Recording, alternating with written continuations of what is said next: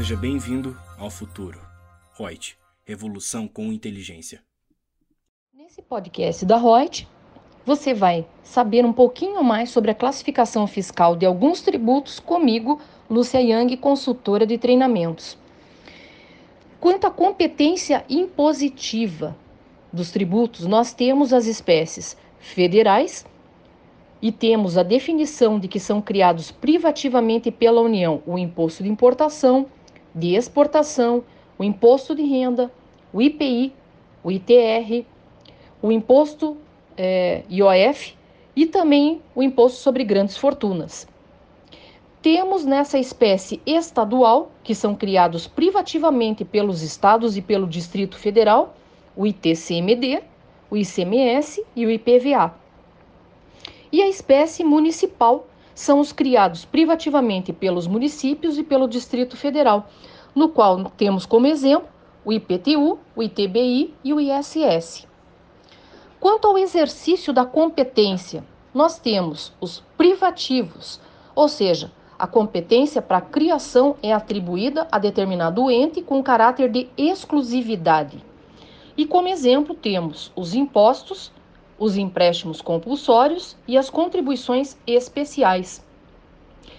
Temos o exercício da competência comum, cuja competência para criação é atribuída indiscriminadamente a todos os entes políticos.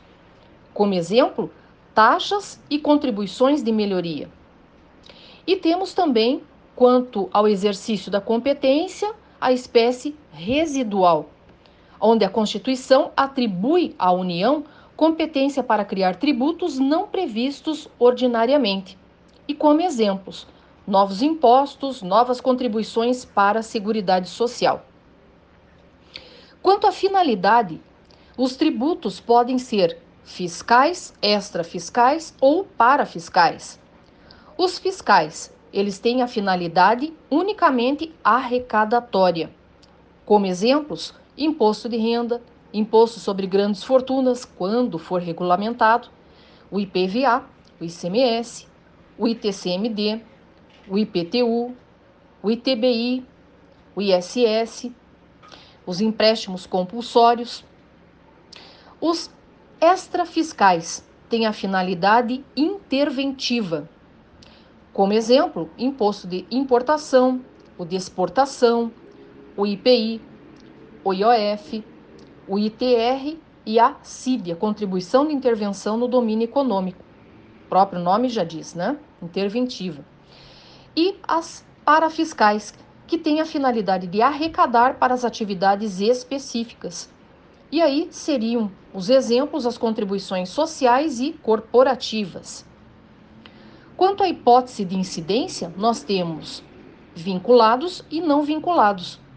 Os vinculados são aqueles cuja cobrança depende de uma atividade estatal específica relativa ao contribuinte. E aí, como exemplo, seriam as taxas e as contribuições de melhoria. Já os não vinculados, a cobrança independe de uma atividade estatal específica em relação ao contribuinte. O exemplo, impostos. Por isso que quando nós dizemos, ah, eu, eu recolho muito imposto e o fisco ou o governo não faz nada por mim. Porque não é vinculado. Tudo que é arrecadado a título de imposto vai para pagar as despesas públicas em geral. Não precisa voltar diretamente para o contribuinte.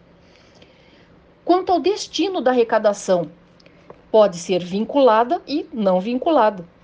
A vinculada são aquela onde os recursos arrecadados somente podem ser utilizados em atividades determinadas. Exemplo: empréstimos compulsórios, C, é, custas e emolumentos.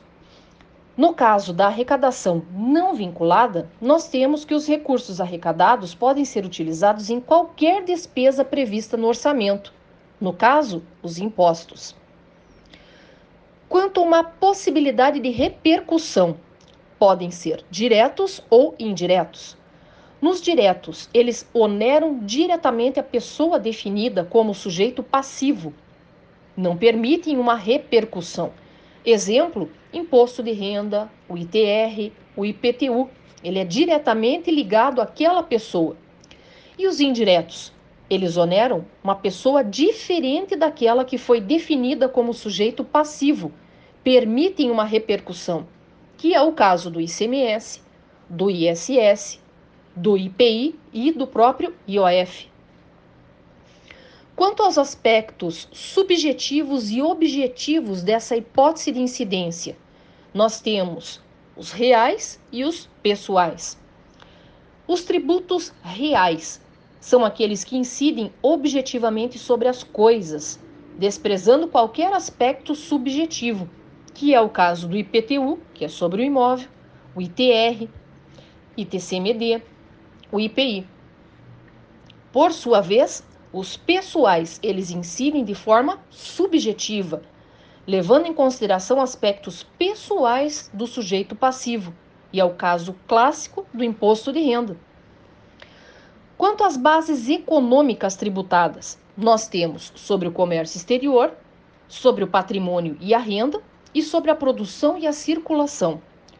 Sobre o comércio exterior, eles incidem sobre as operações de importação e exportação Exemplos típicos: próprio imposto de importação e o de exportação.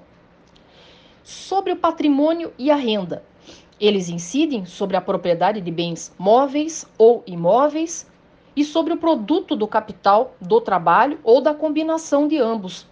E aí o exemplo que podemos citar é o ITR, o IPTU, o IPVA, o imposto sobre grandes fortunas e o imposto de renda. E por fim, sobre a produção e a circulação. São aqueles que incidem sobre a circulação de bens e valores e sobre a produção de bens. Caso específico do ICMS, do ISS, do IPI e do IOF. Espero que vocês tenham gostado dessa recapitulação toda aqui da classificação fiscal de alguns tributos. Até um próximo podcast.